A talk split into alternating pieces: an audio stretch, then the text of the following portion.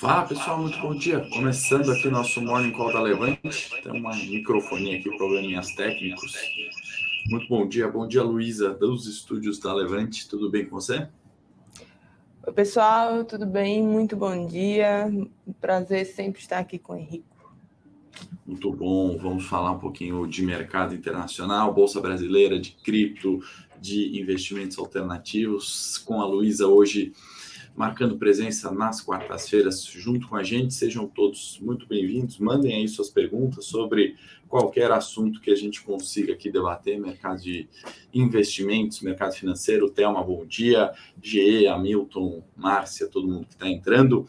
A gente teve, né, Luísa, discurso do State of Union ontem do Biden, né, aquele discurso que o presidente dos Estados Unidos faz no Capitólio, é, onde acho que o principal objetivo é justamente angariar apoio ali, uh, e como o próprio nome diz do discurso, né, união, um discurso que foi bastante otimista, né? Geralmente os presidentes, né, que o fazem acabam destacando todos os, os pontos positivos, né, e, e, minimizando ou sequer falando os pontos negativos, né. Então, com o Biden não foi diferente, ressaltou criação de 12 milhões de empregos, mais do que qualquer outro presidente fez em quatro anos, né, e isso é uma verdade. Acabou fazendo em dois, seja por uh, capacidade própria, seja pelo momento em que estamos vivendo, destacou queda de inflação é, recorrente né, dos últimos seis meses, então enaltecendo ali o trabalho do Fed,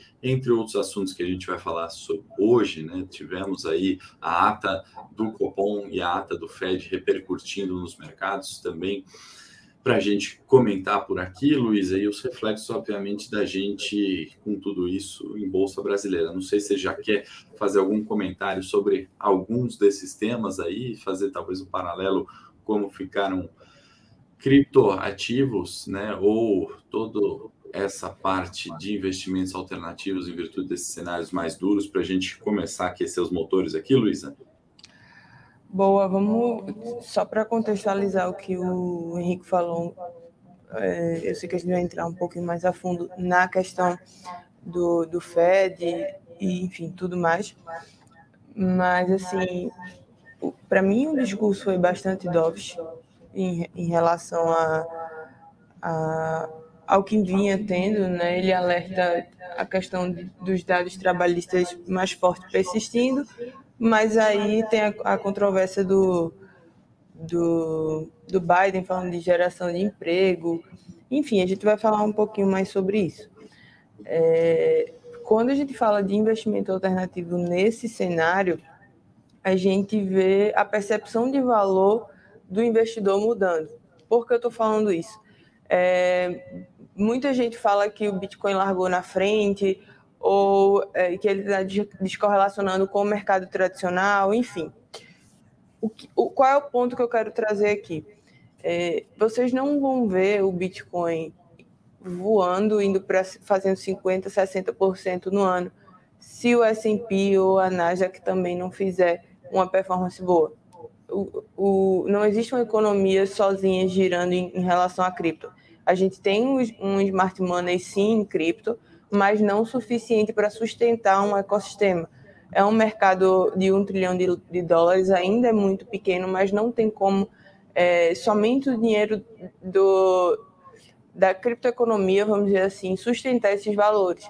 Então, caso a gente veja é, um cenário de, de enfim, 5% de, de, de juros ou algo do tipo, a gente pode sofrer junto tá? Então, muito cuidado com esse ânimo e achando que agora o Bitcoin vai voar, que, o, que não vai ter correção no, nos mercados. Isso, isso é muito simplório, seria tudo muito simples, né, Rico? Se a gente simplesmente falasse assim, ó, ah, agora vai voar, o, o Bitcoin é o melhor ativo do ano, todo mundo entendeu quais são as propriedades e, e ela, ele vai performar frente aos ativos tradicionais, aos ativos tradicionais. Não é assim. Tá? Então, é só para dar um, um overview, porque teve muita gente falando comigo que perdeu time, que o Bitcoin vai voar agora, enfim, não é assim. Ele ainda tem uma correlação alta e ainda vai se perdurar pelo menos por um, dois anos aí essa correlação com, com os ativos tradicionais. Com certeza, Luiz. Se fosse fácil assim, né? Eu gosto de comparar, às vezes, investimento com, com, com tabuleiro de xadrez, né? Com probabilidades ali. Se você pensar em cada jogada de xadrez, acho que são mais ou menos umas 38 possibilidades. Eu estava fazendo umas continhas para colocar uma introdução no relatório. É, ainda não concluí, mas eu acho que numa partida a gente vai ter algo em torno de 10 elevado a 126. E eu acho que mercado de investimento é mais ou menos isso. A gente sempre tenta simplificar, né, trazer para dois fatores, né, se o Lula falar isso, o mercado reage dessa forma, se o balanço do Itaú, né, que a gente vai comentar quando chegar no corporativo, vier com provisão de americanas, acontece X e tem tantas outras variáveis. No mercado de cripto não é diferente, como você bem colocou. Vamos ver a reação dos mercados aí em virtude da fala, né, da, seja do Biden State of Union ontem, seja da do comunicado, da ata, perdão, do, do FED, que eu concordo com você, acho ela dovish em algum sentido, né? Ou pelo menos mais dovish do que eu estava esperando, né? A gente vê fechamentos ontem. Deixa eu até tirar a gente rapidinho da tela aqui, Luiz, só para ficar um pouquinho mais claro. Nikkei, Hansen, CSI fechando em terreno positivo, Austrália no terreno, é, perdão, no terreno negativo, Austrália no terreno positivo, né? Bolsas na Europa se animam estão todas aí no verdinho. Eurostox, nossa referência aqui em 0,50. A gente poderia destacar a Bolsa da Espanha aqui como a maior alta daquelas que a gente acompanha. Então, mercado aparentemente gostando do ânimo, e eu acho que isso sim vem ali em virtude das falas e do comunicado, consequentemente da ata do Powell ontem, né, onde reforça a queda de inflação, né, quedas significativas ali de inflação. Uh, então, os copos, perdão, os copos meio cheios, uh, tanto pelo Biden quanto pelo Powell, foram destacados ontem. Dow Jones, S&P, Nasdaq também fecharam no terreno negativo. A gente vai comentar mais de Bovespa já já. A gente foi uma performance na contramão do mundo, né, com falas também na contramão de todo esse otimismo, né, destacando um pouquinho do da situação política conturbada. Aqui, Luísa, colocando é, um pouquinho né, da performance que os mercados desenvolvidos né, estão tendo sobre os mercados emergentes. Né? Se a gente olhar o, o ponto de virada aqui né, em fevereiro, mercados desenvolvidos performando melhor que os emergentes. Né? Acho que parte disso, obviamente, é justamente essa expectativa de melhora com inflação lá fora e alguns emergentes como, uma, como o Brasil, né, uma percepção mais elevada de risco, né, principalmente quando a gente tem falas populistas né, ou mais desconexas ali com, com uma economia de mercado. É, antes de ir aqui para para o mercado aqui, né, falando se as bolhas estão de voltas ou não, Luiz, eu queria até jogar para você depois essa pergunta e comentar um pouquinho uh, o que, que você que, que você entende sobre isso, se as coisas estão caras, se o mercado de cripto, uh, de uma forma geral, né? Você já comentou um pouquinho sobre o Bitcoin, sobre Ethereum, né? Vamos falar das principais criptos aí, né? Do, do, do mercado uh, de investimentos alternativos, né? Se teria alguma coisa aqui de bolha, né? A, a Bloomberg está trazendo esse tema aqui, né? Com esse título chamativo, comentando um pouquinho sobre as ações de techs, né? Que foi algo que nesse gráfico aqui a gente consegue observar, né? Será que é uma bolha ou se é uma troca de setores, né? A gente falou muito aqui no Morning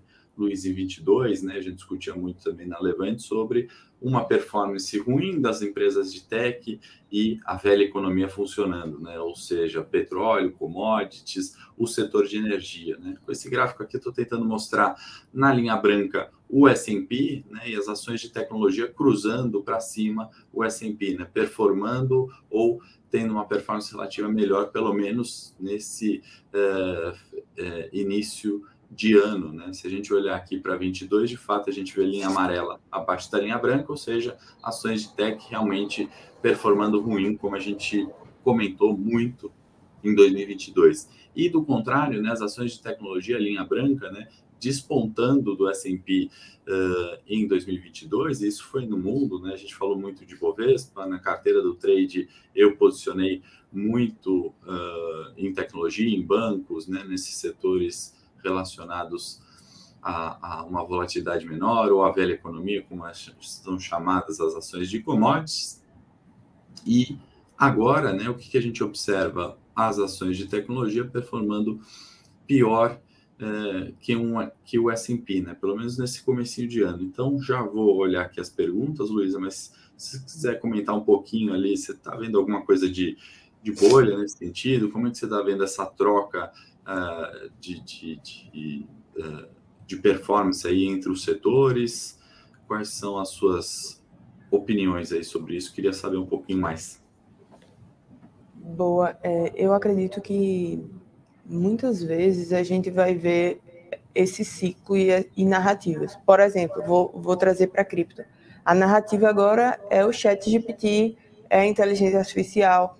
Então, muitas vezes, quando a gente está vivendo esses ciclos que a gente teve uma injeção de liquidez, agora a gente quer enxugar essa, essa injeção de liquidez e a gente fica por narrativas.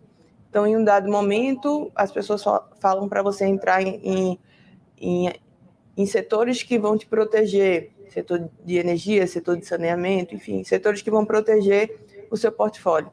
Em um dado momento, a gente vê uma fala do Powell mais dovish, um, um discurso mais é, expansionista para ativos de risco, e você começa a mudar a narrativa para que empresas techs estão muito descontadas. Então, quando eu, isso aí é minha visão, né? Para mim, quando o dinheirão mesmo não tem uma, um, um entrante de capital novo, ele simplesmente vai seguir as narrativas. Então, a, a narrativa era, uma, há um mês, dois meses atrás, era uma narrativa de vamos proteger. Agora, a narrativa, pelo menos na parte de cripto, eu não sei como está muito em, em tech, vamos dizer assim, mas eu acredito que é a mesma coisa, é que está tudo muito descontado em tech e é, a qualquer valor dá para entrar. E eu acredito que não é muito assim. Existe essa questão da reestruturação da empresa. A gente tem que ver com que, qual é a margem que ela vai trabalhar agora. E, e eu trago isso para cripto tá, também, tá, gente? Quando, gente? quando eu falo de cripto, cripto também é tecnologia. Então, assim como houve um enxugamento no, na, no setor tech, em cripto a gente teve um enxugamento também de 23% é, tanto em desenvolvedores, programadores é, e muitas pessoas que faziam parte do ecossistema cripto. Então, a gente também, também houve esse enxugamento na parte de cripto. Por que cripto não sente tanto? De novo, porque é um, é um, um ecossistema ainda dependente do mercado tradicional que só tem, entre aspas, né, um trilhão de, de, de dólares em, em valor de mercado. Então, as proporções são bem menores, mas a gente sentiu da mesma forma. O que, o que vai modificar é que a gente, por ser um ecossistema menor, vai conseguir recuperar mais rápido. Então, vocês vão ver muitas altcoins outperformando frente a, a, ações de tech no, nos Estados Unidos, muitas mesmo, né? Na parte de inteligência artificial, a gente tem empresas que investem nisso lá fora, mas quando a gente vai para cripto, a gente tem cripto fazendo no ano 730%. Por quê? Porque a narrativa para inteligência artificial está muito forte. Então, é, de novo, o dinheiro não muda, mas a, a, narrativa muda. Então, eu acredito que é o momento, sim, de girar a mão para a tech, porque a gente tem um alívio momentâneo, momentâneo junto com a injeção de liquidez aí de recompra de tesouro. Então, tudo está culminando, vamos dizer assim, para uma melhora para ativos de tecnologia. Muito bom. Matheus está falando aqui que eu tô mão vazia, Luísa, para passar umas calls, né, umas operações, falar para o Matheus que é, estamos olhando, provavelmente vem alguma coisa, né? No, no, sentido de opções, a gente encerrou uma última Ingerdal, acho que toda essa volatilidade, toda essa certeza é, começa a trazer momentos, né, para a gente fazer isso. É claro que falas aí desconcertadas, né, do Lula acabam prejudicando, né? Então, de repente, a gente está em uma determinada análise ali e pensando em operações de curto prazo, uma simples fala muda todo o direcional de uma bolsa de um mercado, né? Que no Brasil foi contra mão de ontem, mas que operações também de carteira semanal, como a gente faz, sei lá, no trade, a gente procura justamente englobar essas diferenças que você estava falando, Luiz, às vezes é, de um setor que está mais favorável naquele momento, né, e tentar é, pesar mais a carteira nesse setor e retirar um setor que é o patinho feio da vez, né? Foi o que aconteceu em 22. Então, Matheus, não se preocupa que estamos aqui, né, de dia a dia, toda hora, olhando sobre isso. O Arthur fez uma pergunta, acho que é fundamental, né, Luísa, que ele fala assim, mesmo com as demissões, né, quando a gente comentava das techs, então são, sei lá, 52 mil funcionários aí em três techs, se a gente juntar, é, numa economia que gera emprego, né, você fala assim, então a tech está indo contra... Uh, essa criação de vagas, né? De fato é uma crise. Mas será que essas empresas elas não estavam ali é, inchadas, né? De, de, pessoas, de perspectivas que, na verdade, num cenário mais difícil não vem e agora rodam mais eficientes, né? Eu acho que todas as crises faz as empresas no final das contas rodarem de forma mais eficiente, né? Faz as empresas que são boas naquilo que fazem, né? Tomarem o mercado e, e se consolidarem né? E também a Marinês mandou aqui, Luísa. Sujeito fala, no entanto, né, no entanto, a taxa de juros se mantém em 3,75 diante dos tropeços da política dele, né? Então, assim, tem muito disso, né, Luísa? Quando a gente vai para o mercado, né? Muitas vezes a gente acha que a decisão do Banco Central, seja brasileiro ou americano, né, setar juros e definir aquilo lá é o problema, né? Quando pode ser na verdade a solução e quando na verdade não é a única forma que é, vai de fato estabelecer uma retomada, né? Por que eu estou falando isso? Né? Porque acho que não sei se foi o que a Marinês quis dizer aí, mas quando a gente tem um banco central técnico coloca juros em 3,75 porque a inflação está além da meta, né? Tem uma outra coisa que economia de mercado, né, a percepção daqueles que estão envolvidos aqui, daqueles que estão comprando e vendendo, dizendo se aquela taxa de juros de fato é 13,75, se o 13,75 é o, o, o, realizável, né, a verdade no final das contas. Né? Igual quando a gente vai olhar imóveis em determinado bairro X de qualquer cidade, né?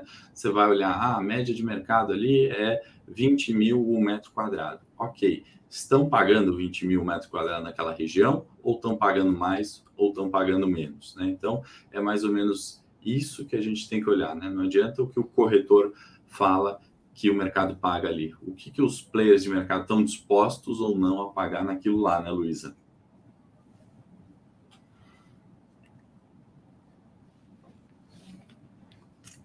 Eu estava vendo um comentário aqui do Arthur, né? Só fazendo um comentário breve aqui sobre as cadeias de suprimento operando em blockchain. É algo que a gente conversa muito, né, Rico? Que eu nem gosto de usar o termo cripto. Eu gosto de usar o termo blockchain, porque muita gente não sabe, mas desde 18, 19 ali, você já utiliza a tecnologia blockchain dentro do seu operacional do, do dia a dia, né?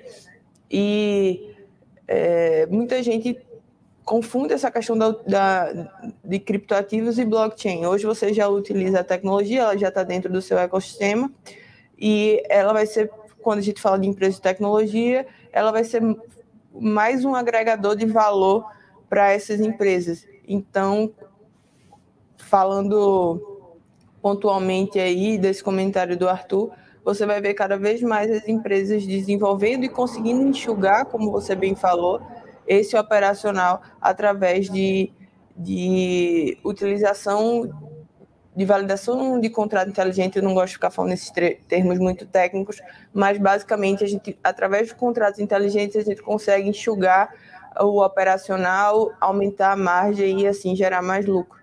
Então, por isso que eu estou bem otimista com, com a empresa de tech, tá? Porque já estão operando muita coisa em blockchain e vão conseguir otimizar ainda mais a, a margem de, de custo.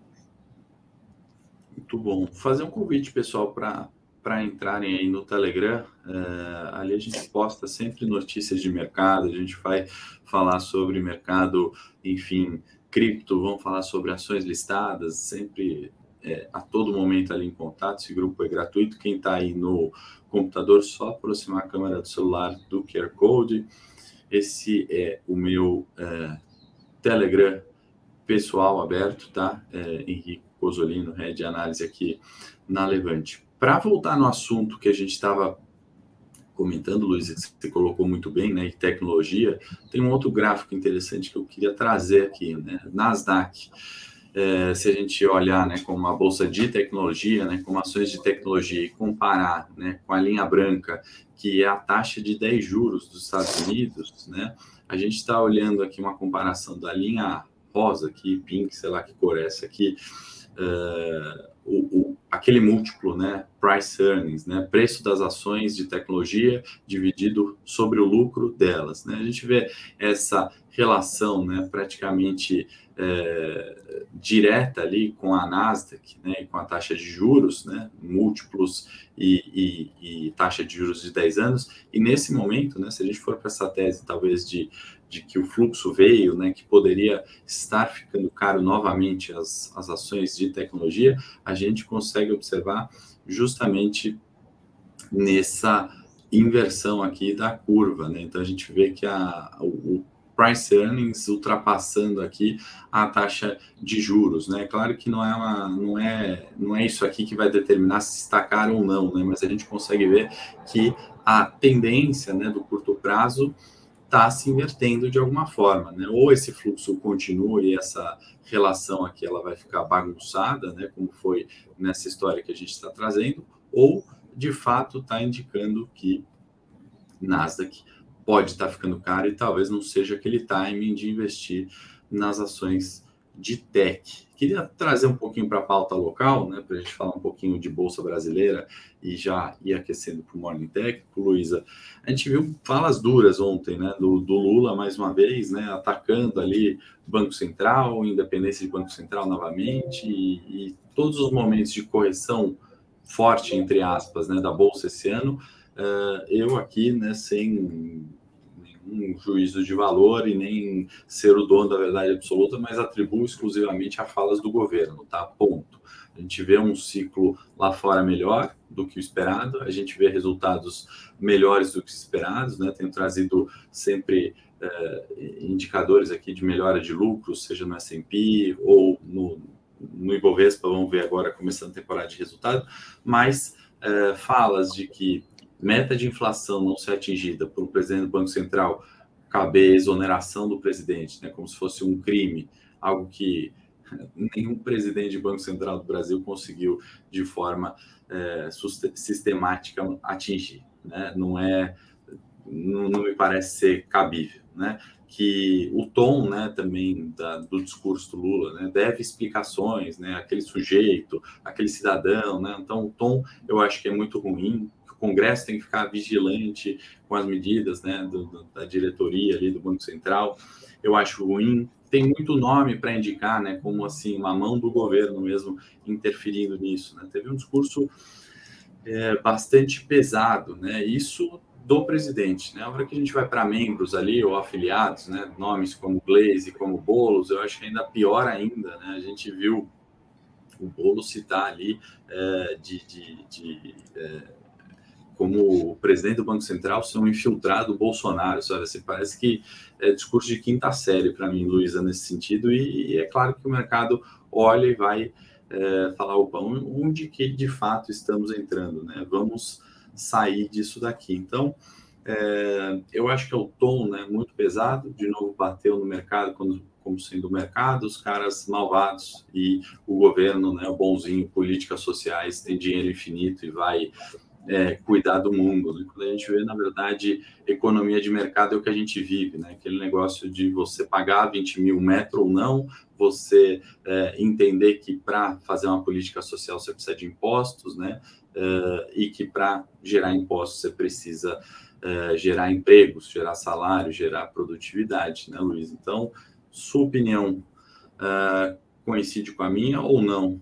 O mercado são os caras malvados aí, Luísa? Eu sou,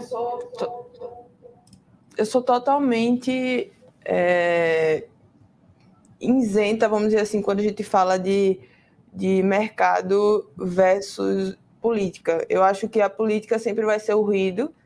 E eu gosto daquele meme, de, do trem, que o cara tá, tá falando de narrativa, ele vem a, a 100 por hora e a, um carro, né? E aí o trem com escrito dados mostra a realidade do que está acontecendo. Então, eu queria que o nosso mercado fosse mais maduro para não sentir isso, né? Todas essas falas, porque o Lula ele replica tudo que ele falou na campanha dele e basicamente ele não tem nada ali fora do que ele já não tenha dito durante a campanha.